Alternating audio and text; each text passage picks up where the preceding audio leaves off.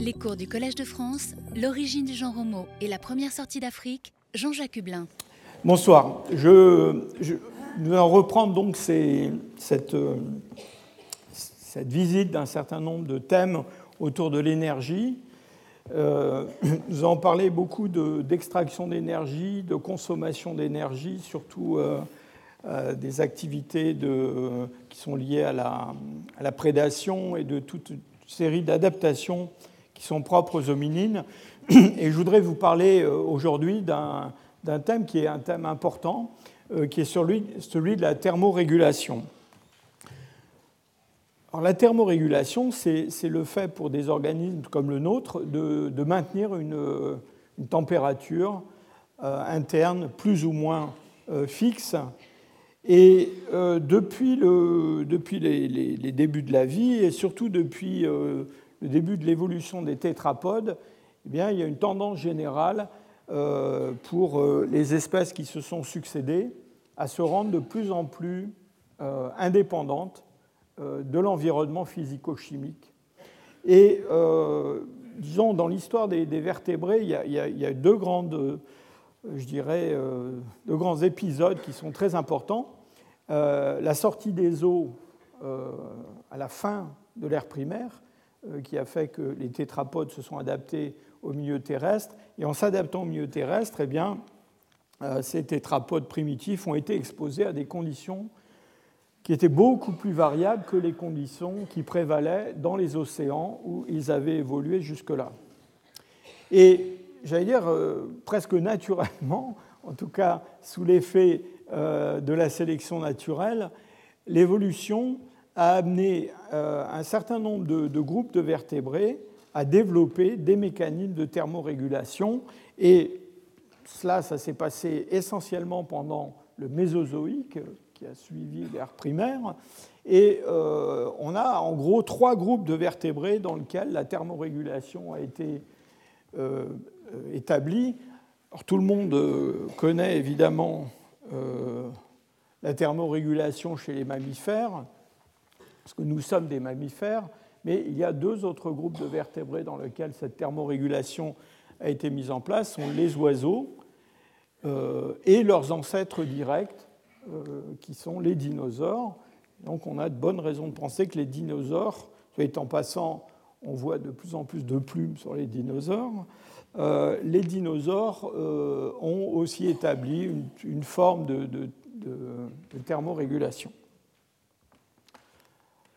Pour en venir euh, à l'homme, euh, qui nous intéresse principalement, eh bien, euh, la thermorégulation est un mécanisme qui met en œuvre toute une série de, réflexes. Et ces réflexes sont déclenchés par l'hypothalamus, qui est une partie du, du, système nerveux qui se trouve à la base du cerveau.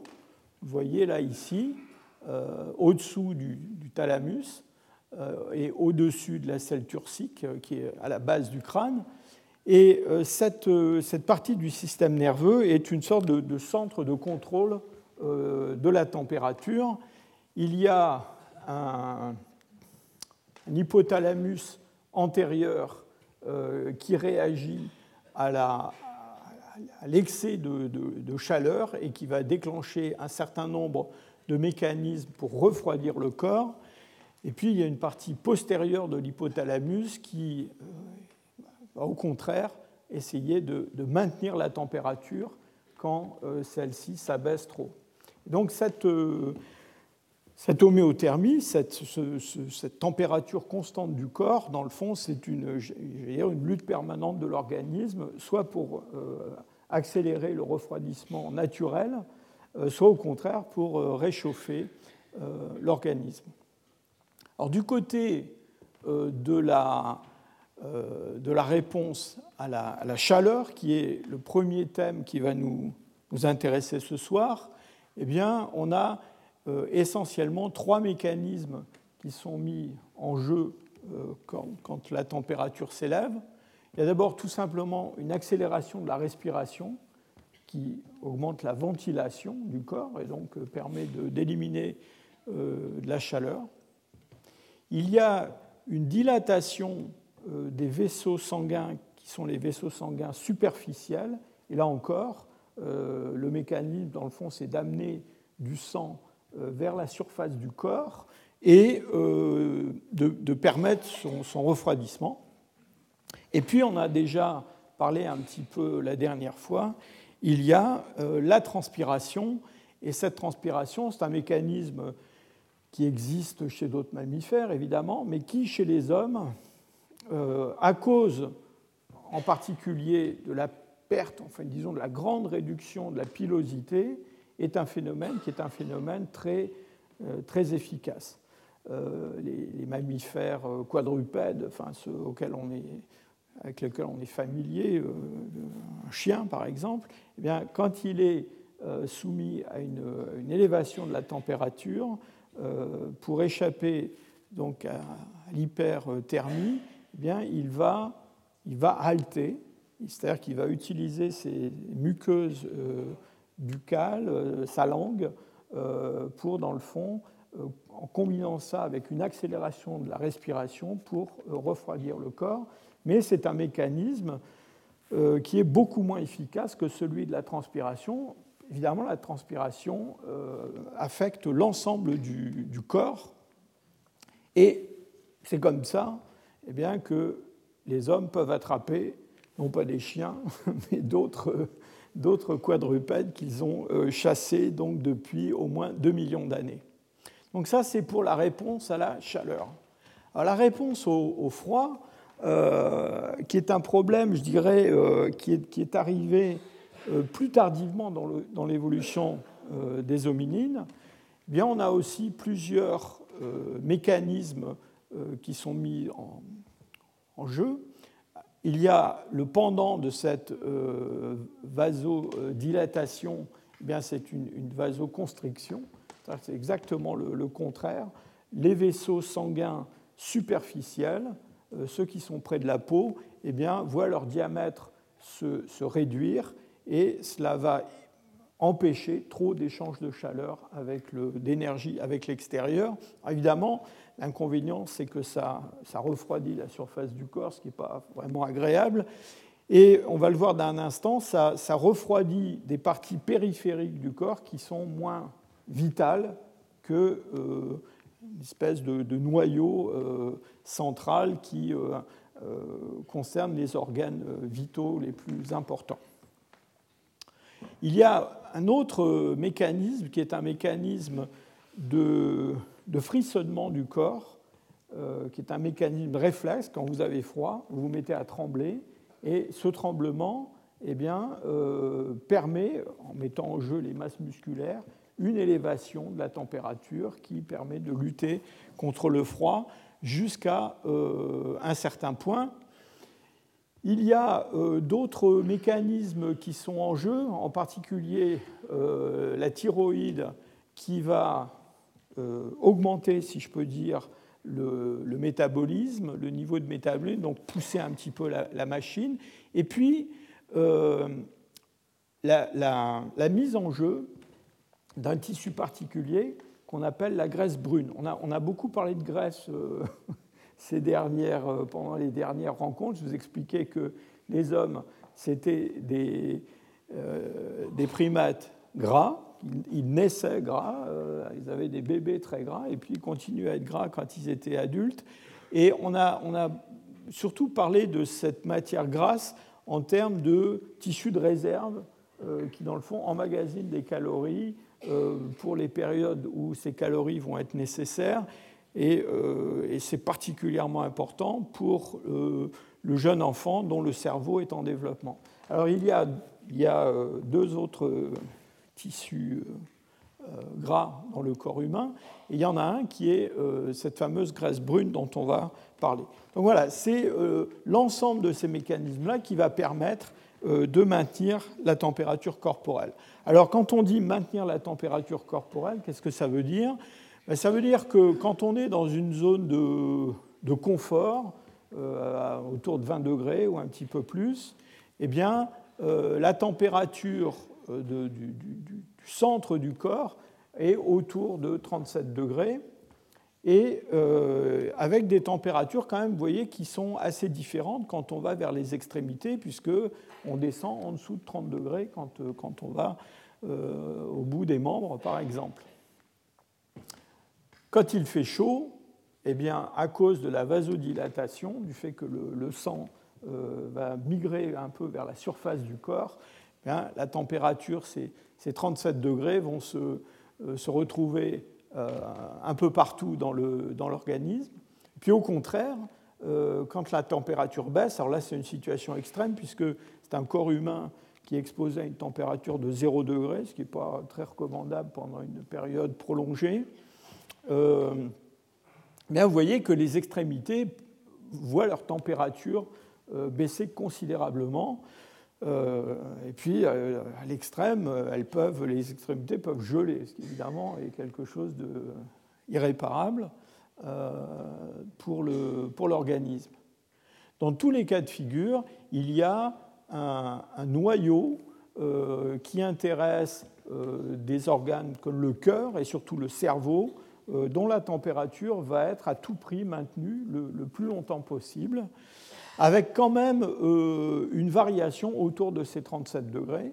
C'est-à-dire que euh, ces organes peuvent être exposés, euh, disons, à des températures de plus ou moins 2 degrés autour de ces 37 degrés idéal. Le, cerveau en particulier, c'est un organe qui est extrêmement sensible aux variations de température. Et si votre cerveau a une température qui, augmente de plus de 2 ou 3 degrés, euh, vous vous exposez à euh, de très graves risques. Hein. Vous faites une, syncope et en général, c'est assez. Enfin, l'issue peut être fatale.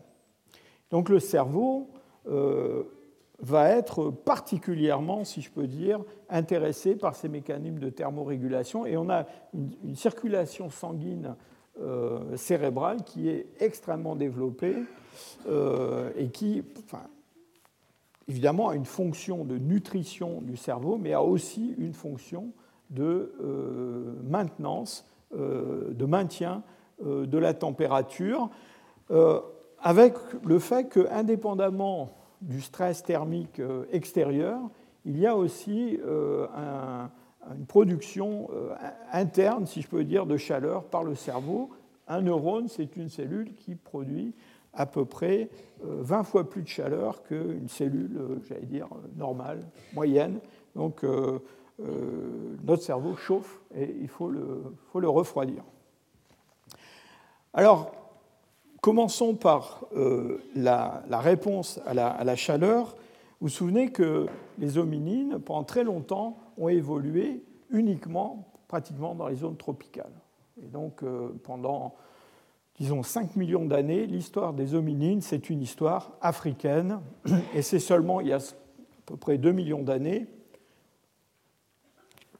qu'on voit apparaître une nouvelle espèce, ce fameux Homo erectus, et cet Homo erectus euh, va être euh, euh, capable de s'affranchir complètement de, milieux arborés c'est la première espèce qui semble complètement adaptée à des milieux découverts, et ça va dans le sens de ce que je vous disais, cette, espèce d'indépendance de plus en plus grande euh, de l'environnement qui, euh, affecte aussi les, hommes, bien sûr. Et euh, cette espèce, qui est une espèce qui développe une forme de prédation sur les, les mammifères en particulier, eh bien, elle, on pense que elle ajoute à l'adaptation, à la marche qui existait déjà chez les Australopithèques, une adaptation à la course, à la course d'endurance. je ne vais pas vous refaire le cours de la dernière fois. Vous vous souvenez de cette vidéo où on voyait un, chasseur san qui poursuivait une antilope pendant euh, des heures avant de pouvoir euh, l'achever alors qu'elle s'effondrait à cause d'un phénomène d'hyperthermie. On a tout un tas d'éléments, en particulier anatomiques, euh, des empreintes de pas, des tas de choses qui nous, qui montrent cette euh, modification importante sur le plan locomoteur. Alors, l'idée de cette adaptation à la course d'endurance, c'est que les hommes sont capables de, courir aux heures les plus chaudes de la journée derrière des proies, alors que les autres carnivores ne le font pas. En général, ils font ça plutôt quand euh, la nuit tombe, quand il fait plus frais. Et les proies en question, ben, elles, elles ne sont pas équipées pour euh, courir euh, trop longtemps dans ces températures très élevées. Et donc, cette, comment dire, cette adaptation particulière, évidemment, elle se, elle se fonde sur une thermorégulation du côté de la réponse à la chaleur excessive qui est extrêmement efficace. Et c'est là qu'on en vient à cette, euh, euh, adaptation euh, par sudation. Alors les hommes ont perdu une grande partie de leur, de leur pilosité et, j'allais dire en même temps que la pilosité se, se réduit, eh bien, sont développés entre 2 et 4 millions euh, de glandes sudoripares dites exocrines qui sont réparties sur toute la surface du corps. Et ces, euh, glandes sudoripares exocrines, euh, il faut les distinguer de ce que l'on appelle des glandes sudoripares apocrines, qui elles sont concentrées dans des zones pileuses et qui sécrètent de la sueur dans les follicules pileux. Donc les zones exocrines, elles secrètent de la euh, sueur directement euh, sur la peau. C'est une sueur qui est euh, celle-là inodore, incolore, qui est en fait une sorte d'ultrafiltrat du, du, plasma. Et c'est l'évaporation de, de, ce liquide qui va, qui va provoquer un abaissement de la température la surface du corps et comme en même temps on a cette euh, vasodilatation qui fait qu'on a beaucoup de sang qui vient à la surface du corps, donc c'est ça qui permet la thermorégulation dans les environnements euh, très chauds. La question c'est quand au cours de l'évolution des hominides, dans le fond, est-ce que nous avons perdu nos poils? En tout cas, une grande partie. Il, y a énormément de, il y a eu énormément de discussions, d'hypothèses euh, ont été euh, proposés. Euh, ce qui est venu, je dirais, le plus récemment comme argument, qui soit un argument, je dirais, tangible et qui ne soit pas juste des spéculations du genre quand on est bipède, il vaut mieux ne pas avoir de poils, etc., parce que à cause du soleil. Donc ça, c'est un petit peu de la, de la, comment dire, de la supposition. Euh, ce qui est, je crois, euh, a été euh, déterminant dans les, dans les dix dernières années, paradoxalement, ce n'est pas l'étude de la paléontologie, c'est l'étude des parasites cutanés et des parasites qui vivent dans notre système pileux, ou du moins ce qu'il en reste. Alors pourquoi c'est intéressant de, de, regarder les poux, les puces? Eh bien parce que ces poux et ces puces euh, sont, j'allais dire, très bien adaptés à leur, milieu. Hein. donc, euh, je vous rappelle, hein, je ne sais pas si vous en avez vu de près euh, récemment, mais donc on a, on a le pouls, le pouls de, chevelure, hein, qui est le, le, pédiculus capitis. On a un pouls, pédiculus, une puce pédiculus humans qui est une, qui est la puce qui vit dans les vêtements. Et cette puce, elle, euh, elle a un cycle de vie tout à fait particulier. Elle ne, elle ne survit pas euh, comme ça dans le milieu extérieur. Il faut absolument qu'elle se, qu'elle se reproduise euh, entre, entre peau et vêtements. et donc, vous voyez où je veux en venir, c'est-à-dire que la présence de ces parasites, dans le fond, a des implications sur la présence de poils, de cheveux, de vêtements ou pas de vêtements.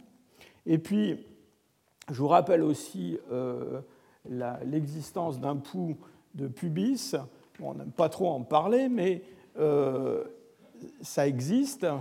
Et euh, ce pouls de pubis, eh bien, bah, comme son nom l'indique, il n'existe que dans la pilosité pubienne. Et vous voyez que c'est un, euh, non seulement une espèce différente des, puces et des poux, mais c'est même un, genre différent.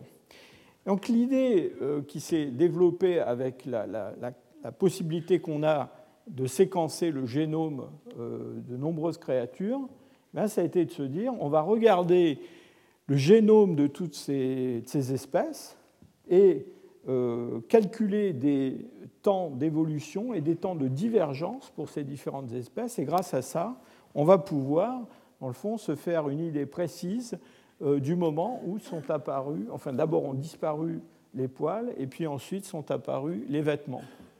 Donc l'idée, elle est assez simple, c'est que si on trouve un ancêtre commun de la puce euh, donc, qui vit dans les vêtements et des poux de, cheveux, eh bien, cet ancêtre commun, euh, il n'a pu exister qu'à une époque bah, où il n'y avait pas de vêtements, hein, et où donc il y avait la même espèce de, de créatures qui vivaient un petit peu partout sur le corps.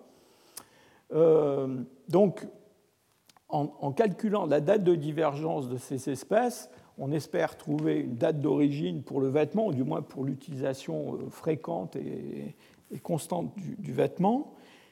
Et euh, pour ce qui est du, du, pouls de pubis et puis du reste de ces petites bêtes, là, l'idée, c'est qu'on va avoir accès à la, perte de la pilosité. Euh, pourquoi? Eh bien Parce que, dans le fond, sur notre corps, il y a deux grandes zones, euh, le pubis et puis le reste du corps, où vivent des formes très différentes. Et donc, bien évidemment, dans les espèces qui sont couverts de fourrure, eh bien, ça n'est pas le cas. Il y a un seul parasite euh, euh, qui est prévalent sur tout le, tout le corps. Alors tout ça, c'est très intéressant et je vais vous donner quelques, quelques, chiffres, mais on est quand même un petit peu embêté. pourquoi? Eh bien Parce que ces parasites, on a la preuve qu'ils ont été échangés entre différentes espèces de primates. je ne veux pas savoir comment, mais euh, la puce euh, qui vit dans les vêtements, le pouls de cheveux, donc c'est ce fameux genre Pediculus dont je vous ai parlé, ben, figurez-vous qu'on le trouve aussi chez le chimpanzé. Euh, et puis, alors, j'allais dire, il y a pire, le pouls du pubis, donc qui est ce genre Tyrus, lui, on le trouve chez le gorille. D'accord? Et donc, euh, il faut imaginer que euh, à un moment dans le passé, ces parasites sont passés soit de l'homme à ces primates, soit le contraire. On pense que c'est plutôt le contraire. Euh, en ce qui concerne le, comment dire, le pédiculus qu'on trouve chez le chimpanzé, donc la puce du chimpanzé, et les puces et les poux qu'on trouve chez les hommes, les généticiens nous donnent des dates de, de, coalescence pour ces lignées-là, qui sont des dates très anciennes, qui se chiffrent en plusieurs millions d'années, euh, au-delà de 5-6 millions d'années. Et donc ce qu'on pense, c'est qu'en fait, euh, la phylogénie du pédiculus, eh c'est la phylogénie des espèces concernées. C'est-à-dire c'est un parasite qui existait chez l'ancêtre commun de l'homme et du chimpanzé, et puis qu'il y a 7 euh, millions d'années, euh, s'est retrouvé séparé en deux populations ou plus, et ces populations, eh bien, elles ont évolué chez le chimpanzé d'un côté, chez l'homme de l'autre, et enfin chez les hominines, chez les hominines, hein, il y a 7 millions d'années, et puis on donnait ces différentes espèces de pédiculus qu'on trouve. Alors l'histoire du, du, comment dire, du, gorille et de l'homme, un peu plus compliquée, parce qu'on euh, a un ancêtre commun, si je peux dire, à ce parasite chez le gorille et chez l'homme, qui est un ancêtre commun euh, autour de 3 millions d'années, un petit peu avant. D'accord? Euh, donc ça, ça a plusieurs implications. La première, c'est que, bah, évidemment, la séparation du gorille et, de l'homme, du point de vue phylogénique, c'est bien plus que 3 millions d'années. On est au-delà de 7 millions d'années. Donc là, pratiquement, on est obligé d'imaginer que euh, c'est un parasite qui est passé euh, d'une espèce à l'autre, probablement quand même du gorille à l'homme. Euh, bon, les gorilles font des nids dans les arbres, on ne sait rien, peut-être que les hommes les ont utilisés, enfin bon, on va savoir. mais ce qui est intéressant, c'est que le fait que ce, ce, parasite apparaisse dans le fond, dans la lignée humaine, autour de cette date-là, c'est une très forte indication qu'à ce moment-là, je vous rappelle qu'à ce moment-là, on a déjà nos puces et nos poux euh, qui, viennent de l'ancêtre commun de l'homme et du chimpanzé. Et donc ça suggère que, euh, si je peux dire, on a deux biotopes pour ces, créatures qui sont déjà présentes chez l'homme, puisqu'on va avoir ce, ce de pubis qui va s'installer, si je peux dire. Et donc ça, ça suggère fortement qu'on a, a eu une perte de la pilosité très importante probablement euh, dès avant 3 millions d'années. Donc probablement dès les derniers australopithèques, on a déjà une pilosité réduite. Et donc probablement toutes les formes du genre Homo dont on parle, Homo erectus, enfin Homo habilis, Homo erectus et toutes les formes suivantes, sont des formes pour lesquelles on a déjà euh, une, forte réduction, sinon une perte totale de la, de la pilosité. Donc euh, probablement que cette, cette tendance à, à transpirer, euh, c'est quelque chose qui existe depuis très longtemps chez les hommes et puis qui a pris une, importance particulière quand, il y a 2 millions, ou un peu plus, 2 millions d'années, 2 millions et demi d'années, les hommes sont mis à courir derrière des animaux pour les, pour les attraper. Dans ces problèmes de refroidissement du corps, donc c'est la surface du corps qui échange de la chaleur avec, euh, de l'énergie avec l'environnement transpiration ou pas d'ailleurs. Hein.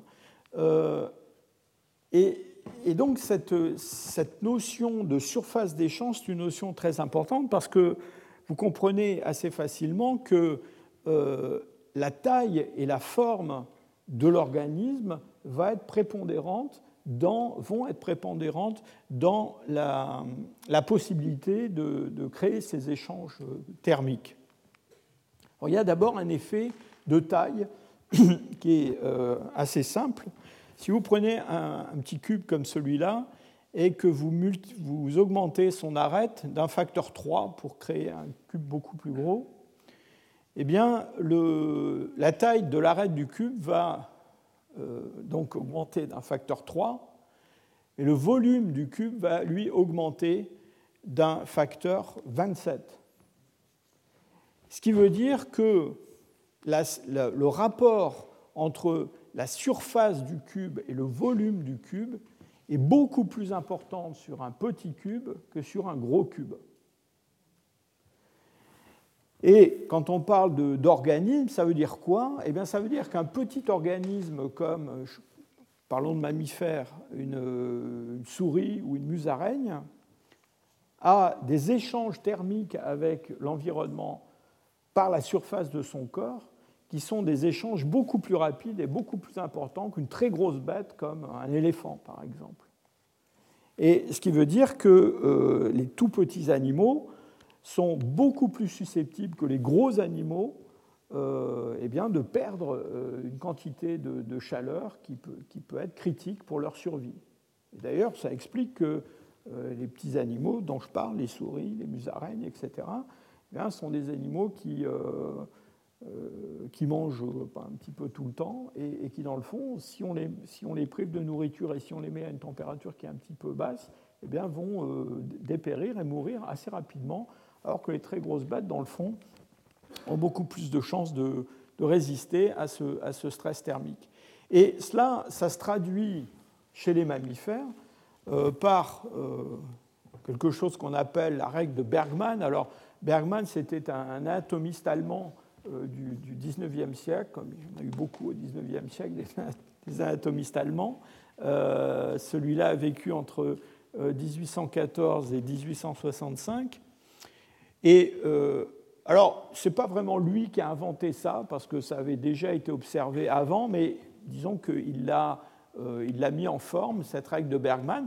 Et l'idée est simple, quand on regarde une famille de mammifères quelconques, alors ici ce sont les ours, mais c'est vrai pour, à peu près n'importe quoi, euh, les tigres, les, les lapins, euh, les, euh, les, renards, enfin tout ce que vous pouvez imaginer, eh bien, lorsque l'on se déplace en latitude, eh bien, on va observer d'une façon générale une augmentation de la masse corporelle de plus en plus grande quand on va vers les hautes latitudes.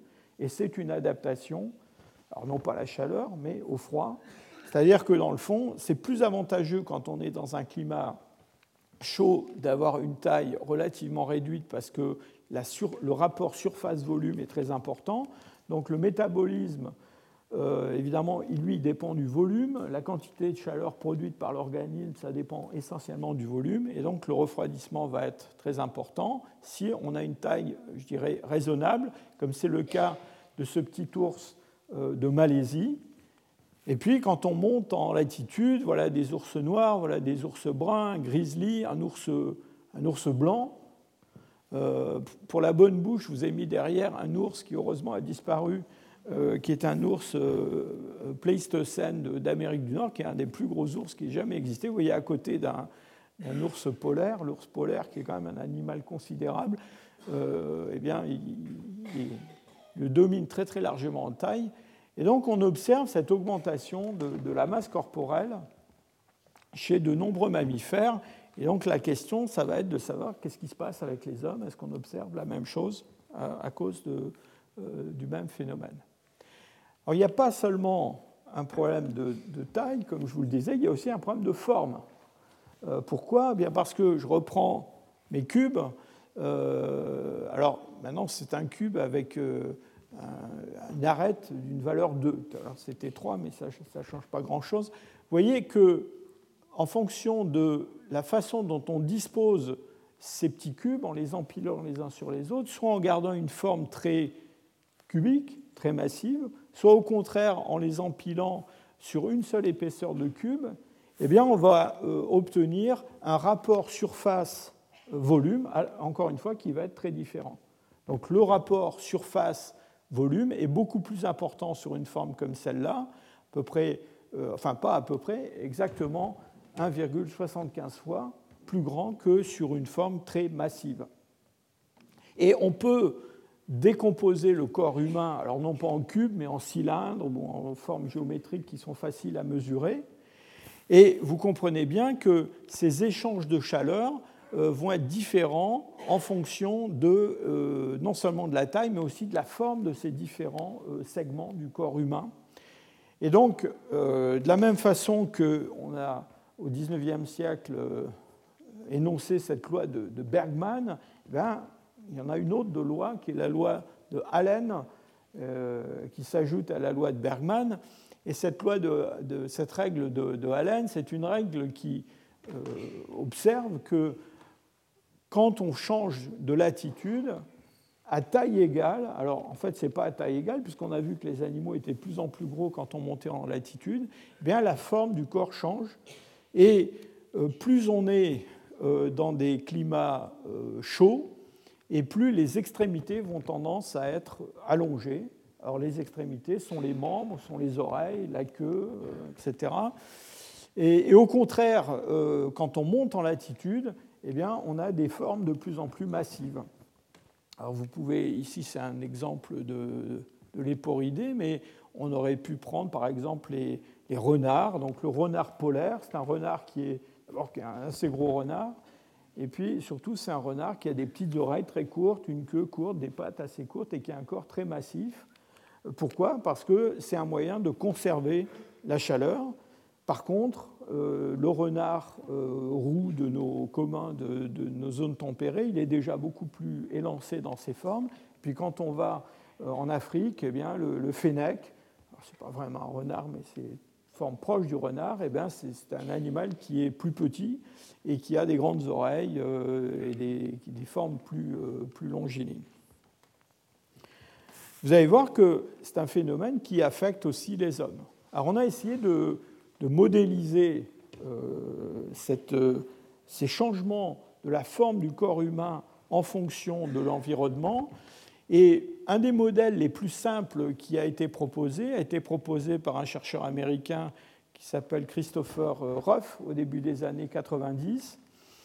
Et Ruff a proposé un modèle qui est très très simple, euh, qui est un modèle en, cylindre, avec l'idée que euh, si on imagine le corps humain comme un cylindre, c'est évidemment quelque chose de très très simplifié, avec comme largeur, en gros la largeur biacromiale, c'est-à-dire la distance qu'il y a entre les deux articulations du fémur et de la, hanche, et puis en hauteur, bah, la hauteur du corps, eh bien, euh, on se rend compte que la surface de ce. Enfin, en tout cas, le, le rapport entre la surface et le volume ne change pas si on accroît la hauteur du cylindre à diamètre égal. On reste toujours avec à peu près le même rapport euh, surface-volume.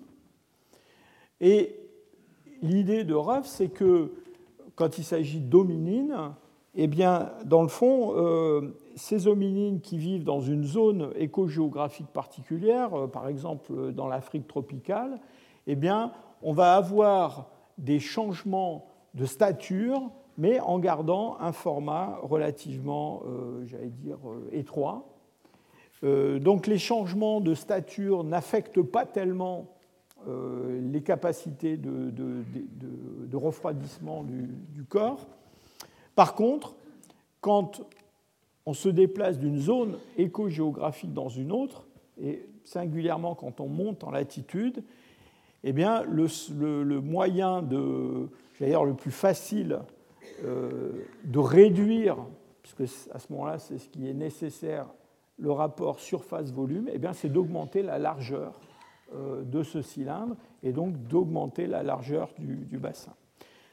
Il a, euh, il a, essayé de valider ce, modèle en particulier en comparant la, comment dire, la, surface de ces, de ces, cylindres avec une surface de peau. Alors, ce n'est pas la surface de peau réelle, mais c'est une surface qu'il calculait avec une formule très compliquée qui prend en compte tout un tas de, de mesures anatomiques.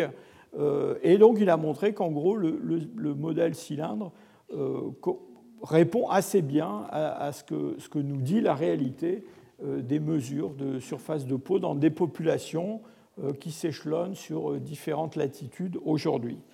Alors ce qui l'a beaucoup, comment dire, motivé dans ce, raisonnement, c'est le fait qu'il a été impliqué dans la description de ce fameux Homo erectus que je vous ai déjà montré une bonne demi douzaine de fois, euh, et qui est euh, très différent dans sa, euh, silhouette des australopithèques qui ont précédé.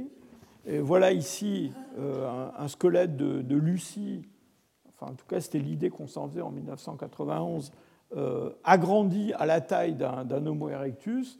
Et vous voyez que euh, en, termes de, cylindre, si je peux dire, on n'a pas du tout la même, les mêmes proportions. Ici, on a affaire à un cylindre beaucoup plus trapu, et là, un cylindre beaucoup plus allongé.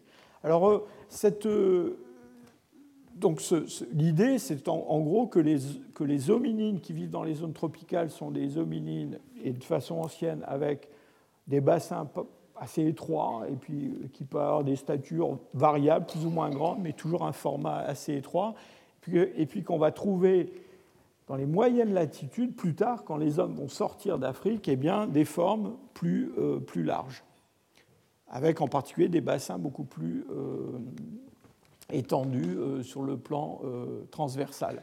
Alors pour les australopithèques, là, ce n'est pas le problème, puisque eux, ils ne courent pas derrière les antilopes pour les, pour les attraper. Alors, on a aujourd'hui on a, on a, revisité la reconstruction du bassin de cet euh, individu de Nariokotomé d'un million au Kenya. Et on a tendance aujourd'hui à, considérer qu'il a un bassin un peu plus large que ce que Ruff avait reconstitué dans les années 90. Euh, euh, mais cette idée qu'il y a un changement assez important de la forme du corps humain dans le, comment dire, en termes d'adaptation climatique, c'est quelque chose qui a été vérifié par de nombreuses études.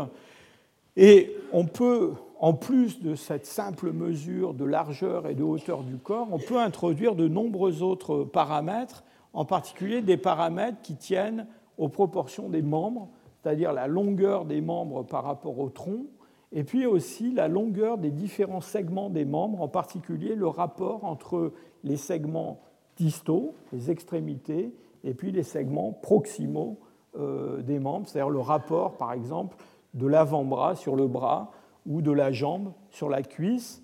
Et on peut combiner toutes ces mesures dans des analyses qui sont des analyses en des analyses multivariées, des analyses en composantes principales.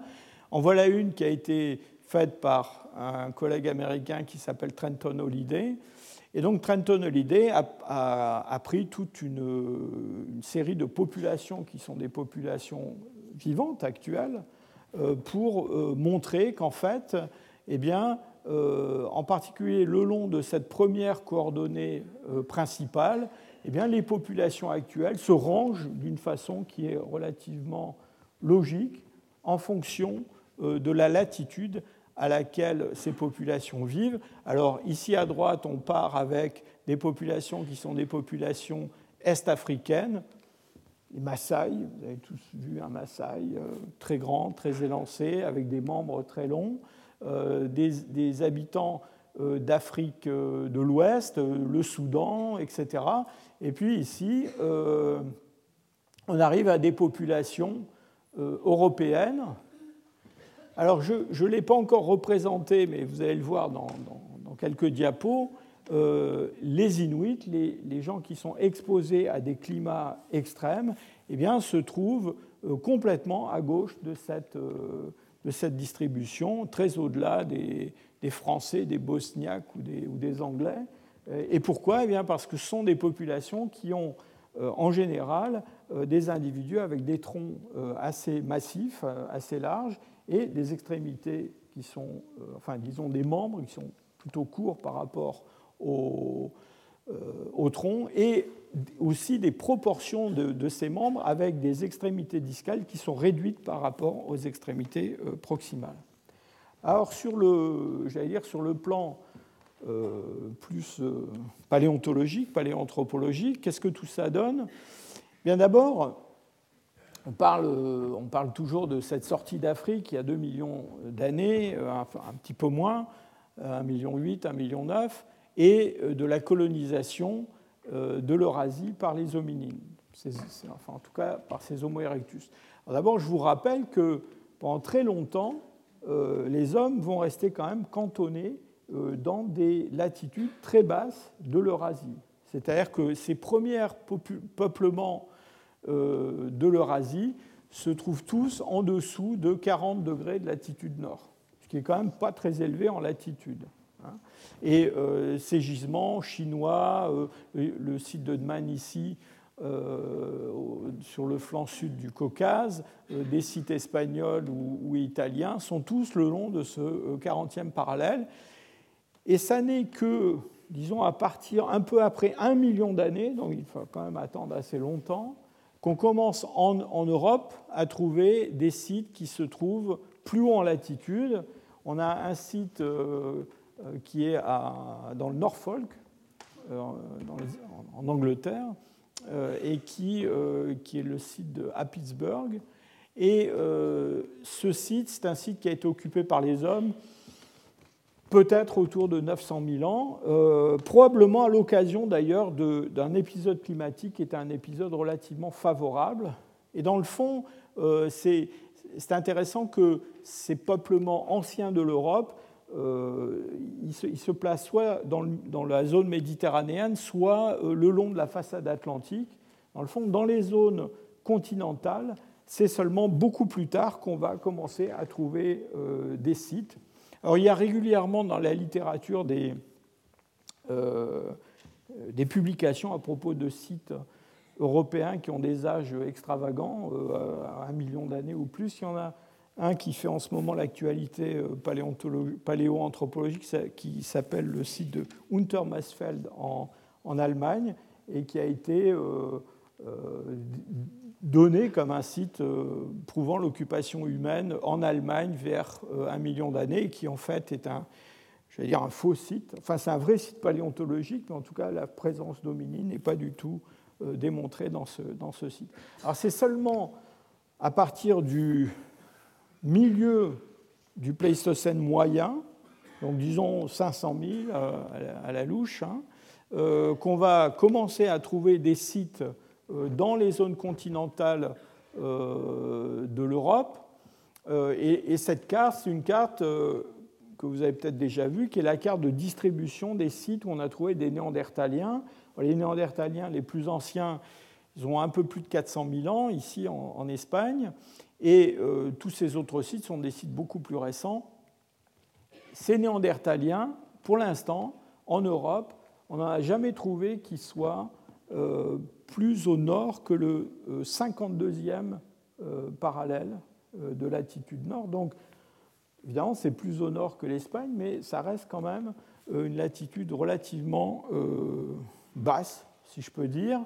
Euh, on a des néandertaliens à la fin de leur évolution qui euh, arrivent jusque dans l'Altaï ici, euh, probablement toujours pareil à l'occasion d'épisodes climatiques favorables.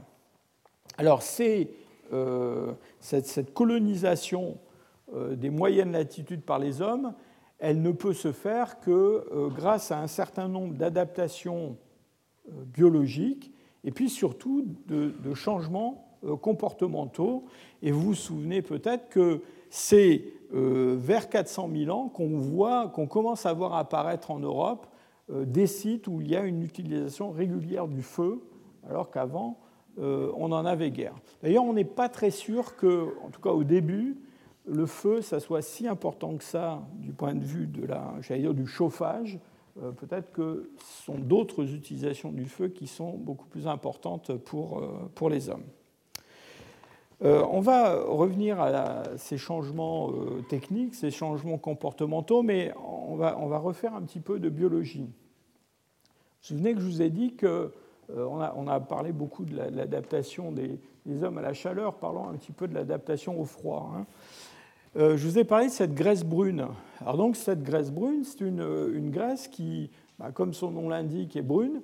Alors pourquoi est-ce qu'elle est brune? Eh bien parce qu'elle elle contient euh, beaucoup de mitochondries, ces petites organites cellulaires qui nous ont beaucoup intéressés parce qu'on fait de la, génétique des mitochondries, on extrait de l'ADN des mitochondries.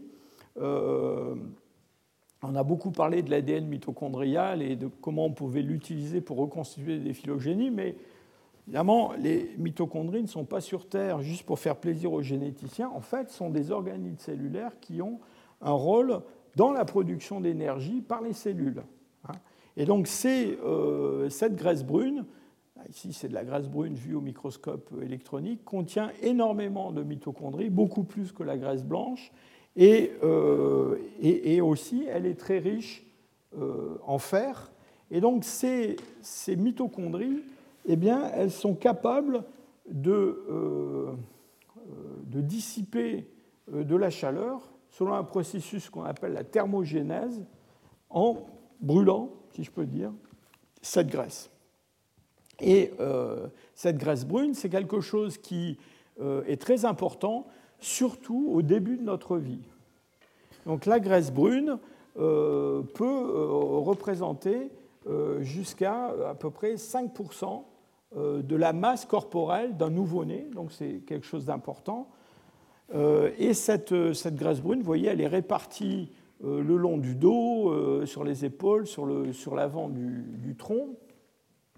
Et c'est quelque chose qui euh, va diminuer beaucoup chez l'adulte, on en a toujours, je vous en montrer dans un instant, mais chez le nouveau-né, le fait de posséder de la graisse brune, c'est quelque chose d'essentiel euh, pour des tas de raisons, parce que le nouveau-né n'a pas, enfin, et même le très jeune enfant, n'a pas les mêmes capacités que l'adulte pour résister euh, au stress thermique, en particulier au refroidissement.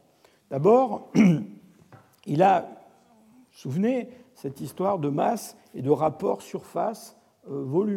Alors les nouveau-nés, aux questions surface-volume par rapport aux adultes, sont très handicapés. Donc ils se refroidissent comme les petites souris, pas aussi vite, mais aussi, quand même beaucoup plus vite que les adultes. Donc euh, euh,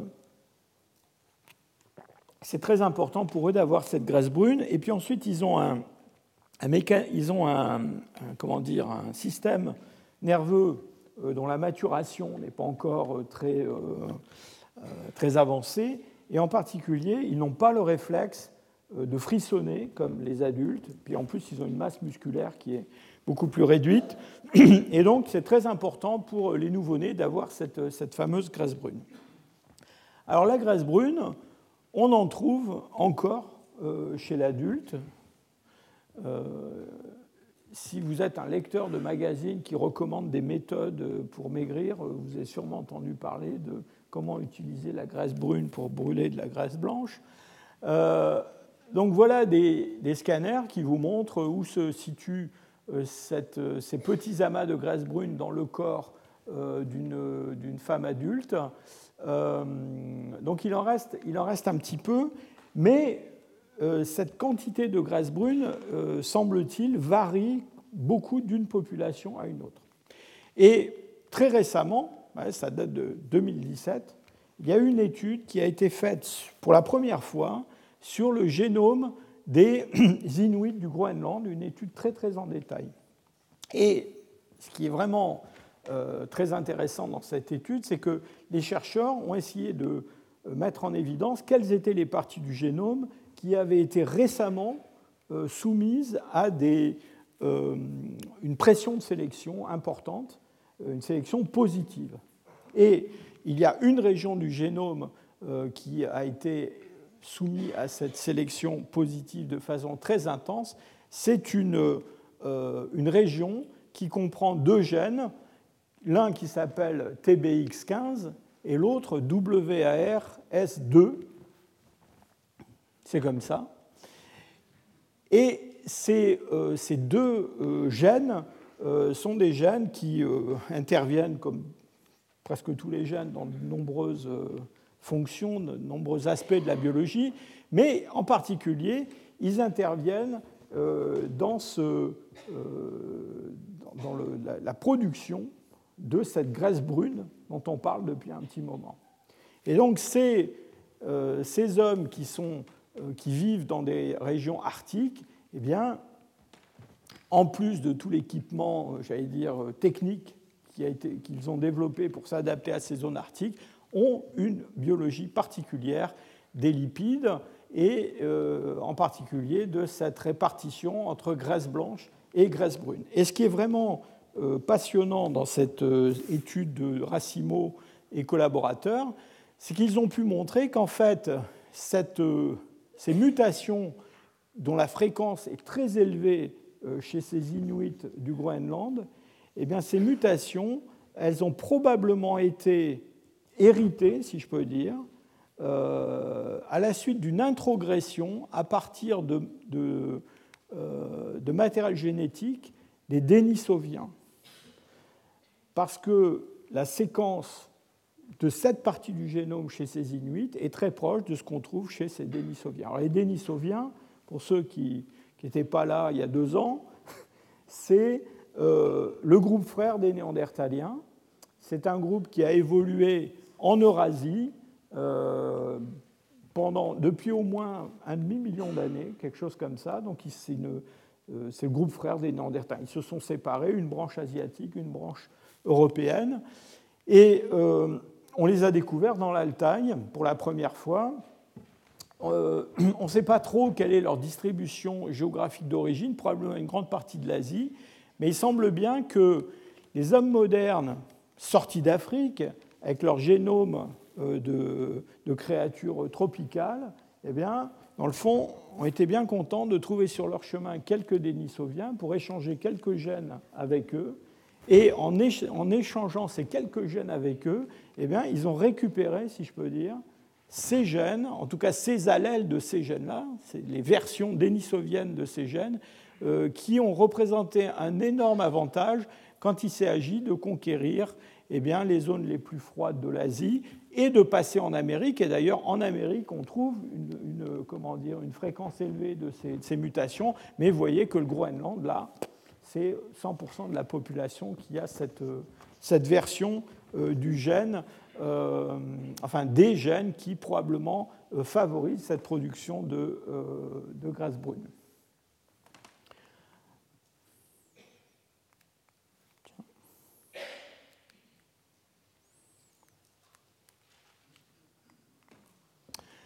Alors revenons-en à, l'Europe et à nos néandertaliens, donc qui eux aussi doivent s'adapter à des milieux qui sont des milieux relativement frais, sinon très froids. Alors on a tendance souvent à décrire les Néandertaliens comme euh, des, hommes adaptés à des climats glaciaires. En réalité, euh, on n'a pas de sites moustériens laissés par les Néandertaliens dans des climats qui sont des climats réellement périglaciaires. Ce hein. euh, sont généralement des climats plus froids que l'actuel, pas toujours, parfois aussi des climats tempérés, mais comme je vous l'ai dit tout à l'heure, de toute façon, ils ne dépassent pas 52 euh, degrés de latitude nord. Alors, avec les Néandertaliens, on voit eh bien, une application de cette fameuse loi de Bergman dont je parlais tout à l'heure, c'est-à-dire qu'on a des hommes qui ont euh, des masses corporelles qui sont très importantes. Hein. Donc je pense que si un Néandertalien mâle rentrait dans la salle, euh, vous le remarqueriez probablement, parce qu'on a quand même, on parle de, de gens qui font autour de 80 kg de masse maigre. Hein. Donc euh, on ne parle pas de graisse et tout ça, on parle de muscles, d'os et d'organes vitaux. Euh, donc probablement des individus, pour certains plutôt autour de 100 kg, euh, quand ils sont bien nourris. en même temps que cette masse, alors donc cette masse corporelle, elle, elle, évidemment, elle demande une grande consommation d'énergie. On a déjà parlé du fait que les hommes, c'était des, euh, des, primates qui avaient un métabolisme très élevé. Ils, ont aussi une dépense énergétique quotidienne qui est très élevée. Donc au total, euh, ils extraient beaucoup d'énergie, ils en consomment beaucoup. Pour mémoire, je vous remontre des chiffres sur des estimations de cette euh, consommation énergétique quotidienne de néandertaliens, qui se fondent sur l'extrapolation à propos de populations actuelles euh, a des masses corporelles qui sont des masses corporelles euh, élevées et à des climats qui sont des climats relativement euh, froids. Et vous voyez qu'on a pour les, pour les hommes, en tout cas, des, des consommations d'énergie qui tournent autour de 5000 kilocalories par jour. Donc 5000 kilocalories, je ne sais pas si ça vous dit quelque chose vraiment, mais un coureur du Tour de France qui court 180 euh, km par jour sur sa bicyclette euh, consomme entre 5000 et 7000 kilocalories. Donc, pour les Néandertaliens, en tout cas certains d'entre eux, c'est le Tour de France tous les jours. Hein. Donc, c'est quand même assez euh, important. On peut comparer ces chiffres à la consommation énergétique de population actuelle. Et vous voyez que euh, donc, tous ces points de couleur représentent euh, des populations, alors à gauche, à droite ici des populations tropicales, et puis plus on va vers la gauche, plus on va vers des latitudes élevées. Et ces points bleus ici, ce sont en bas des femmes, ici des hommes qui vivent dans des climats arctiques. Et nos néandertaliens, nos néandertaliens mâles, ils sont, ici euh, encore plus hauts que ces euh, chasseurs arctiques modernes. Du point de vue de la forme corporelle, eh bien, on trouve, euh, on trouve dans le fond ce qu'on attend. Hein. C'est-à-dire qu'ils ont une masse corporelle très importante, règle de Bergman, mais ils ont aussi une, forme du corps qui est tout à fait différente de celle des populations tropicales. Alors, je vous ai promis de vous montrer les Inuits sur, cette, euh, euh, sur cette, euh, ce schéma. En fait, je n'ai pas d'Inuit, mais j'ai un néandertalien. Et vous voyez où est-ce qu'il se trouve? Ça, c'est un néandertalien qui vivait dans le sud-ouest de la France. Et il est au-delà de toutes les mesures recueillies par Trenton Holiday en 1997 pour différentes populations européenne euh, et africaine. Et donc, il a les Néandertaliens ont des, des proportions corporelles qu'on dit être hyperarctiques. C'est-à-dire qu'ils ont ce raccourcissement important des extrémités distales euh, des membres et puis cette grande euh, robustesse du, tronc par rapport aux, membres et à la longueur des membres. Alors il faut bien comprendre que lorsqu'on parle de, de, proportions corporelles hyperarctiques, ça ne veut pas dire que les Néandertaliens vivaient dans des climats hyperarctiques, ou même dans des climats arctiques. Pourquoi? Eh bien parce que, gardez en tête quand même que l'adaptation au climat, c'est une adaptation biologique, la forme du corps, la masse, la graisse brune, la transpiration, etc. etc.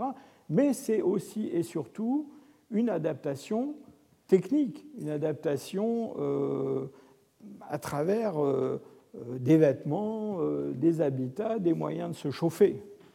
Et donc en fait, ce que, ce que l'on pense, c'est que dans le fond, ce que l'on observe aujourd'hui entre l'équateur et les pôles, si on voyage dans le passé et qu'on retourne à la fin du Pléistocène moyen ou au début du Pléistocène supérieur, eh bien, on va trouver à peu près la même gamme de variations en termes de, de, format corporel euh, réparties entre les moyennes latitudes, disons 50 degrés, et puis l'équateur, tout simplement parce que les hommes n'ont pas les moyens techniques d'aller vivre au-delà euh, de cette limite, et que euh, quand on est exposé à un climat frais, surtout s'il est humide, surtout s'il pleut, eh bien, si l'on n'a pas de moyens de se protéger du, froid, de la température, de l'humidité, eh bien, la réponse biologique va être beaucoup plus forte.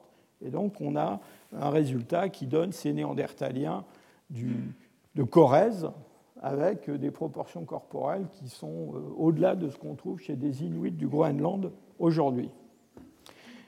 ce, qui est, intéressant à propos de ces proportions corporelles observées chez les Néandertaliens, c'est qu'on les, on les observe euh, dès le jeune âge et dès la naissance. Hein. On a des squelettes de nouveau-nés de Néandertaliens, ici un, petit Néandertalien du, de Dordogne, ici un Néandertalien russe. Et euh, lorsqu'on étudie, comme nous l'avons fait euh, il y a quelques années avec mon collègue, enfin l'année dernière, avec mon collègue Tim Weaver, un certain nombre de, rapports, par exemple euh, la largeur du bassin euh, par rapport à la longueur de, euh, des membres, eh bien, on voit que nos néandertaliens sont décalés par rapport aux distributions modernes de nouveau-nés, que ce soit des nouveau-nés africains en, violet ou des nouveau-nés américains d'origine européenne en vert. Donc, ce qui nous dit aussi que ces néandertaliens, dans le fond, ces proportions, eh bien, elles sont programmées génétiquement, et ce n'est pas seulement l'effet de l'environnement, parce que l'environnement joue aussi pendant la croissance sur les, euh, proportions corporelles. Euh, dernier point à propos de l'adaptation climatique des Néandertaliens, on a beaucoup parlé d'adaptation de la face, des sinus, de la cavité nasale. Euh, alors ce qui est vrai, c'est que la cavité nasale, euh, c'est quelque chose qui, euh, varie avec le climat dans les populations actuelles, et donc il y a une, variation depuis les climats tropicaux, surtout tropicaux chauds. On a des cavités nasales qui sont plutôt larges et, basses. Et puis quand on monte en latitude, surtout dans les, les climats euh, très froid, eh bien, il y a une tendance à avoir des euh, cavités nasales qui deviennent de plus en plus euh, étroites. Pourquoi? Eh bien Parce qu'il est important, quand on inspire de l'air froid, eh bien, que cet air soit soumis, soumis à une, turbulence importante pour être réchauffé par les muqueuses qui se trouvent à l'intérieur de la cavité nasale et de pouvoir être inspiré sans trop de dommages. Alors cette ce caractère, euh, enfin cette morphologie euh, nasale euh, a fait couler beaucoup d'encre en ce qui concerne les néandertaliens. Pourquoi? Eh bien Parce que eh bien, les néandertaliens, justement, n'ont pas spécialement un nez étroit, ils ont plutôt un, nez très large. voilà un crâne d'un néandertalien du sud-ouest de la France, l'homme de la Ferracie. quand je dis l'homme, je veux dire l'individu mâle de la Ferracie. 1, euh, euh, vous voyez qu'il a cette énorme cavité nasale qui est très large, non seulement à la base, mais surtout, ce qui est assez inhabituel chez, des hommes, qui est élargi dans sa partie supérieure. Et donc ça, c'est quelque chose qui ne colle pas très bien avec ce que l'on attend, dans le fond, du point de vue anatomique. Alors, la question a été pas mal creusée, si je peux dire, et on s'est rendu compte qu'en fait, à l'intérieur de la cavité nasale des néandertaliens, eh bien, il y a ces protubérances osseuses qui, juste après l'entrée de la cavité nasale, dans le fond, réduisent euh, la, largeur de la cavité nasale et, dans le fond, recréent des conditions qui sont un peu comparables à celles qu'on trouve chez des populations euh, qui vivent dans des climats plus froids aujourd'hui, en créant ces, turbulences. Et donc, euh, on pense que, et c'est vrai aussi pour la, taille et la forme des sinus maxillaire, on pense que euh, toutes ces, tous ces caractères de, grande largeur de la cavité nasale ou de présence de grands sinus euh, maxillaires ou frontaux sont des, caractères qui tiennent plus à la, à, la, façon dont se développe et dont a évolué la face des néandertaliens qu'à des adaptations climatiques elles-mêmes, puisque, comme vous le voyez, c'est, si je peux dire, corrigé à l'intérieur par des, des additions comme celle-là. Donc, euh, voilà nos néandertaliens, si je peux dire, équipés pour vivre dans des climats plus froids. Euh, maintenant, se pose la question de savoir, du point de vue technique, eh bien, à quoi, euh, de quoi ces hommes néandertaliens, hommes modernes, ont pu disposer pour coloniser les latitudes plus élevées de l'Eurasie. Alors, dès qu'on a affaire à des hommes modernes qui vont arriver dans nos régions il y a environ 40 000 ans, eh bien, on voit assez vite se développer euh, toute une, série de, euh, comportements euh, qui font que ces hommes modernes vont, eux, être capables de pénétrer beaucoup plus haut en latitude que ce que les néandertaliens avaient fait avant eux. Et en particulier, on a des structures d'habitat assez compliquées on pourrait faire un cours entier sur ces structures d'habitat qui ont été décrites dans le Paléolithique supérieur, disons après 40 000 ans. Euh, pour mémoire, je vous en montre euh, deux qui sont euh, très spectaculaires. L'une qui date de la fin du Paléolithique supérieur, qui est cette, espèce de, temple, de tipi. Alors on ne sait pas vraiment quelle forme ça avait, mais ce qu'on sait, c'est que c'était une structure circulaire, ouverte vers l'avant avec un foyer qui se trouvait devant l'ouverture. Et cette structure, elle a été euh, décrite, euh, ces structures, parce qu'on a trouvé toute une série, ont été décrites dans un gisement très célèbre qui s'appelle Pincevent, qui se trouve près de, Montreux, donc pas très très loin de Paris, et où des chasseurs de rennes, il y a donc un peu plus de 12 000 ans, sont venus tous les ans, au début de l'été, jusque vers la fin de l'automne, début de l'hiver, et euh, ont laissé ces, campements euh, avec non seulement des structures d'habitat, mais aussi des foyers très euh, élaborés, des foyers construits qui sont beaucoup plus compliqués que tout ce qu'on a trouvé dans le paléolithique moyen avec les néandertaliens. Dans le fond, dans le paléolithique moyen, on a des, signes clairs d'utilisation du feu. Hein, je l'ai dit, ça remonte à 400 000 au moins, mais ce sont des structures qui sont euh, généralement assez euh, simple. Euh, avec le paléolithique supérieur, on voit des structures beaucoup plus compliquées se, développer et ces foyers ont toute une, si je peux dire, une, histoire, une évolution qu'on peut suivre et on a étudié ça de façon très très précise dans cette fouille de Pinzan qui a été menée par un de mes prédécesseurs au Collège de France, le professeur Leroy-Gourand je, ne résiste pas au plaisir de vous montrer aussi cette autre euh, structure d'habitat construite euh, par des hommes, encore une fois, de la fin du Paléolithique supérieur. Alors cette fois-ci, on est en Ukraine euh, et on a des, constructions qui étaient probablement des huttes, alors avec une armature en bois et une couverture qui pouvait être en, en peau, quelque chose comme ça, mais dont le soubassement et une grande partie de la structure étaient faites euh, d'ossements de mammouth ou de défense de mammouth. ce que vous voyez empilé ici, ce sont des, mâchoires, des mandibules de mammouth. Il faut quelques mammouths hein, pour faire une hutte comme ça.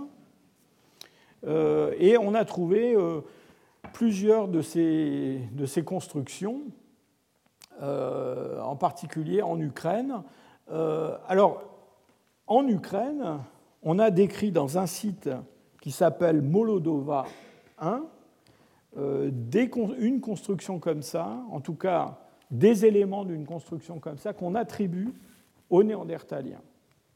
Alors, c'est quelque chose qui est, euh, j'allais dire, euh, débattu. Tout le monde n'accepte pas cette, cette, interprétation. Le, fait est que cette, cette, structure de Molodova 1 euh, c'est un exemple unique, ou presque, euh, de construction, de structure d'habitat laissée par des Néandertaliens. Alors, il y a tout un tas d'histoires de, cabanes, de, constructions trouvées dans du paléolithique moyen. Euh, je ne citerai pas de, de gisements pour faire de la peine à personne, mais en fait, qui pour la plupart sont, je dirais, pas très convaincantes. Euh, c'est vraiment avec le poétique supérieur qu'on trouve ça. Alors maintenant, la possibilité que les Néandertaliens aient construit des choses comme ça, euh, pourquoi pas? Et je vous rappelle qu'on a publié euh, il y a quelques mois seulement une structure découverte dans les profondeurs d'une grotte du Tarn-et-Garonne, dans un, un, site qui s'appelle Bruniquel, euh, et qui a été très bien daté. Donc là, on n'a pas de doute, ce sont des Néandertaliens qui ont construit ça. Et c'est un espèce de cercle euh, de fragments de stalactites euh, qui ont été disposés de façon assez soigneuse. On ne sait pas trop pourquoi d'ailleurs. Mais donc, si des Néandertaliens étaient capables de construire des choses comme ça, après tout, peut-être qu'ils étaient aussi capables de construire des cercles en mandibules de mammouth s'ils en avaient. Mais le, fait est qu'on n'a pas euh, beaucoup d'exemples. Alors, regardons maintenant du côté des, vêtements. Alors, je vous ramène à nos parasites. Alors, oublions euh, le pouls du pubis et euh, concentrons-nous sur euh, le pouls de tête et la puce de vêtements. Euh, on a fait beaucoup de génétique sur ces, sur ces animaux-là et euh, on, comment dire, on a une date de, comment dire, de coalescence pour ces deux espèces qui est, disons, autour de 100 000 ans. Donc on a un âge à partir de l'ADN mitochondrial qui a été déterminé autour de 107 000 ans et puis, quand on euh, prend euh, l'ADN nucléaire dans son ensemble, enfin une grande partie, euh, on a un âge qui est un peu plus, disons, une estimation qui est plus ouverte, quelque chose entre 80 et 170 000 ans. c'est intéressant parce que cette date, disons autour de 100, 120 000 ans, je ne sais pas si ça vous rappelle quelque chose, mais c'est le moment où les hommes modernes sortent d'Afrique et où on commence à trouver des hommes modernes au Proche-Orient et puis on va en trouver ensuite euh, dans d'autres parties de l'Eurasie. Et donc, euh, il est probable que, j'allais dire, le vêtement est sorti avec euh, l'homme moderne d'Afrique et qu'il qu'il est devenu quelque chose de très important pour ces populations. Alors, cette date d'apparition du vêtement, on parle de poux et de puces qui vivent sur des hommes actuels donc des, hommes modernes. Hein. Euh, alors pose un petit peu problème parce que euh, qu'en est-il des néandertaliens? Parce que nos néandertaliens, eux, vivent dans des environnements euh, assez froids depuis quelques centaines de milliers d'années, et la question est de savoir si ils ont, eux, des vêtements et quel genre de vêtements ils ont.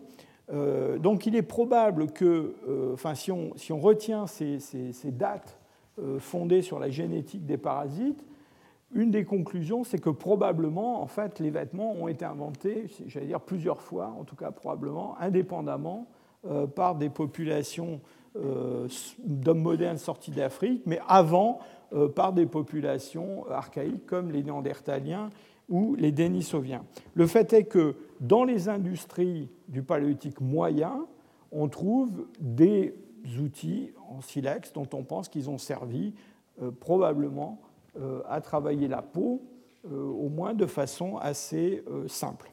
On a regardé, la, fréquence dans les sites archéologiques des espèces qui sont, euh, j'allais dire, euh, historiquement euh, connues pour avoir été utilisées par des chasseurs-cueilleurs pour fabriquer des vêtements, hein, pour, pour, pour l'exploitation de la peau et de la fourrure. Et là, c'est très intéressant parce que vous avez ici une liste de tout un tas d'animaux qui sont susceptibles de fournir une fourrure ou, une peau qui est intéressante pour se, pour se protéger. Et on trouve euh, des fréquences qui sont des fréquences très comparables dans les gisements moustériens et dans les gisements du paléolithique supérieur pour tout un tas d'espèces, alors des bovidés, des castoridés, des cervidés, des félidés, euh, des suridés, des ursidés. Hein. Et l'idée, dans le fond, c'est que, comme les hommes modernes qui sont venus les remplacer, les néandertaliens, eux aussi, ont utilisé ces espèces probablement pour exploiter la peau, en particulier euh, pour les ursidés. On a des, traces de découpe sur des phalanges qui, semblent euh, montrer que ces, animaux ont été euh, dépouillés pour, enlever la, fourrure. Mais il y a une différence, et la différence, ce sont ces, ces petits animaux des canidés, des léporidés et des mustélidés, pour lesquels là on trouve une différence assez nette de fréquence entre les gisements du poétique supérieur et les gisements euh, du poétique moyen laissés par les néandertaliens. Euh, la façon dont cela est interprété, eh bien, c'est euh, en pensant que ces espèces, et encore une fois, c'est quelque chose qui est documenté sur le plan ethnographique, sont des espèces dont les, les chasseurs-cueilleurs exploitent la fourrure pour fabriquer en fait des doublures de vêtements chauds pour les climats très froids. Donc euh, l'utilisation de ces espèces-là suppose qu'on ait déjà, si je peux dire, des vêtements fabriqués en peau avec des espèces plus communes et on va doubler à l'intérieur ces vêtements pour vraiment obtenir une isolation thermique maximum. Et ça, c'est probablement quelque chose qui se développe essentiellement dans le paléolithique supérieur avec euh, les hommes modernes. Alors cela étant dit, euh, on, a, euh, on, pense que quand même les Néandertaliens donc, travaillent la peau et on sait que des hommes, même des hommes modernes, peuvent être exposés à des climats euh, relativement froids et survivre avec une forme de vêtement qui est une, forme extrêmement fruste, euh, comme ces Indiens de la Terre de Feu euh, qui, quand on les a découverts, utilisaient comme unique vêtement des capes qui étaient faites en fourrure de, guanaco, qui est la version sauvage du, lama, hein, avant domestication, et qui est une, une cape qu'on trouve, enfin, dont chaque individu euh, dispose pour se protéger du vent et, du froid euh, dans un climat euh, qui est quand même assez extrême à la, pointe sud extrême de l'Amérique du Sud. Vous voyez ces jeunes filles qui montrent leur peinture rituelle. eh bien, ce qu'il y a derrière, c'est de la neige. Hein, donc, vous voyez bien. Et donc, on a des, populations modernes qui sont quand même capables de euh, survivre à des, enfin, s'adapter à des climats euh, relativement euh, frais. Donc, on peut très bien imaginer que nos Néandertaliens, au minimum, avaient ce genre d'équipement compte tenu des, des, outillages dont ils disposaient pour les produire. Alors, avec le paléolithique supérieur, là, on rentre dans un monde complètement différent, puisqu'on va voir se développer une grande quantité d'outils qui sont des outils spécialisés pour le travail de la, euh, de la peau, de la fourrure, euh, en particulier une abondance de, petits perçoirs en silex donc qui permettent de faire des, petits, des trous dans le, cuir euh, pour, le, coudre, quelque chose d'équivalent en os, des, poinçons, une grande abondance dès les premiers dès les premières industries du poétique supérieur. Alors dans le poétique moyen, on a quelques os qui ont été appointés, qui ont été polis, mais rien d'aussi sophistiqué, d'aussi fin. Donc probablement, s'il y a percement de peau chez les néandertaliens, on ne pense pas qu'il y ait des coutures très très compliquées. Euh, donc ça rejoint un petit peu l'observation sur la, euh, les espèces qui sont utilisées pour la fabrication de, vêtements.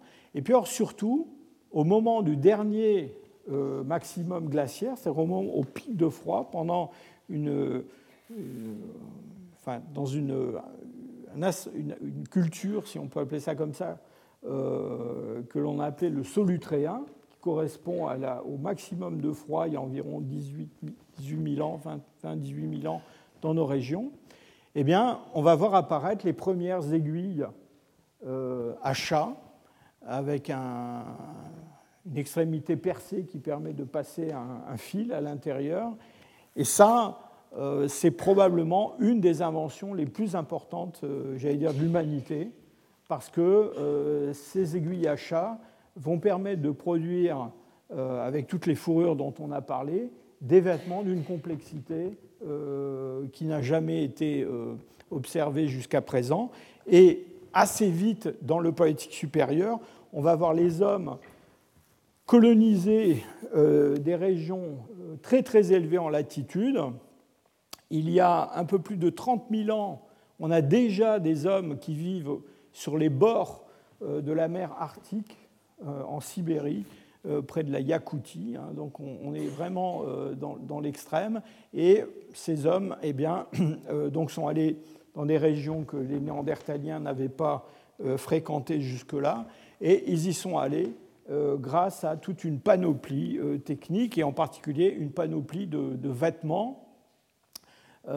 cette, reconstitution qui est faite par un artiste tchèque se fonde sur euh, les restes découverts dans des sépultures du site de Sungir, qui est un site euh, de la région de Moscou, en Russie. Donc, euh, vous voyez, on est, déjà très haut en latitude, avec des climats qui sont des climats plus rigoureux qu'aujourd'hui. Et donc, dans ces sépultures, on a découvert plusieurs individus qui ont. alors, évidemment, on n'a pas retrouvé leurs vêtements, mais on a retrouvé une grande quantité de perles, euh, de, petites dents de renard polaire euh, qui, de par leur disposition autour du squelette, suggèrent qu'elles étaient cousues sur des vêtements. Et on a même essayé, vous voyez ici, de reconstituer ce que pouvait être le, pantalon de ce, chasseur de Sungir. donc une production maintenant de vêtements, évidemment, qui est quelque chose qui est tout à fait comparable à ce qu'on trouve dans les populations euh, actuelles qui vivent dans des régions, euh, les populations de chasseurs-cueilleurs qui vivent aujourd'hui dans des euh, régions très froides. pour finir, je voulais vous montrer aussi ces, petites statuettes qui viennent de, gisements du Paléolithique supérieur de, Sibérie. Vous, vous, connaissez tous les, les, fameuses Vénus gravétiennes, les fameuses Vénus préhistoriques. Vous voyez, celles-là, elles sont beaucoup plus euh, longilignes, hein, sont beaucoup moins euh, arrondies que celles qu'on a l'habitude de voir. Euh, ce, qui est, remarquable, c'est que presque toutes portent une espèce de petite capuche. Et quand on regarde sous le microscope en détail la surface de ces, statuettes de femmes, eh bien, on y voit tout un tas de, lignes euh, qui suggèrent qu'elles portent des vêtements qui sont des vêtements assez compliqués. On a même suggéré que certaines portaient des, paniers, des berceaux, des, choses comme ça. Euh, donc les, chercheurs russes euh, de Saint-Pétersbourg ont, étudié très très en détail ces, statuettes. Et donc on a, grâce à la technologie, grâce aux vêtements, grâce à l'aiguille à coudre, on a fini par être capable de conquérir toute la planète et de vaincre euh, le froid après avoir vaincu la chaleur. Je vous remercie. Retrouvez tous les contenus du Collège de France sur www.colège-2-france.fr.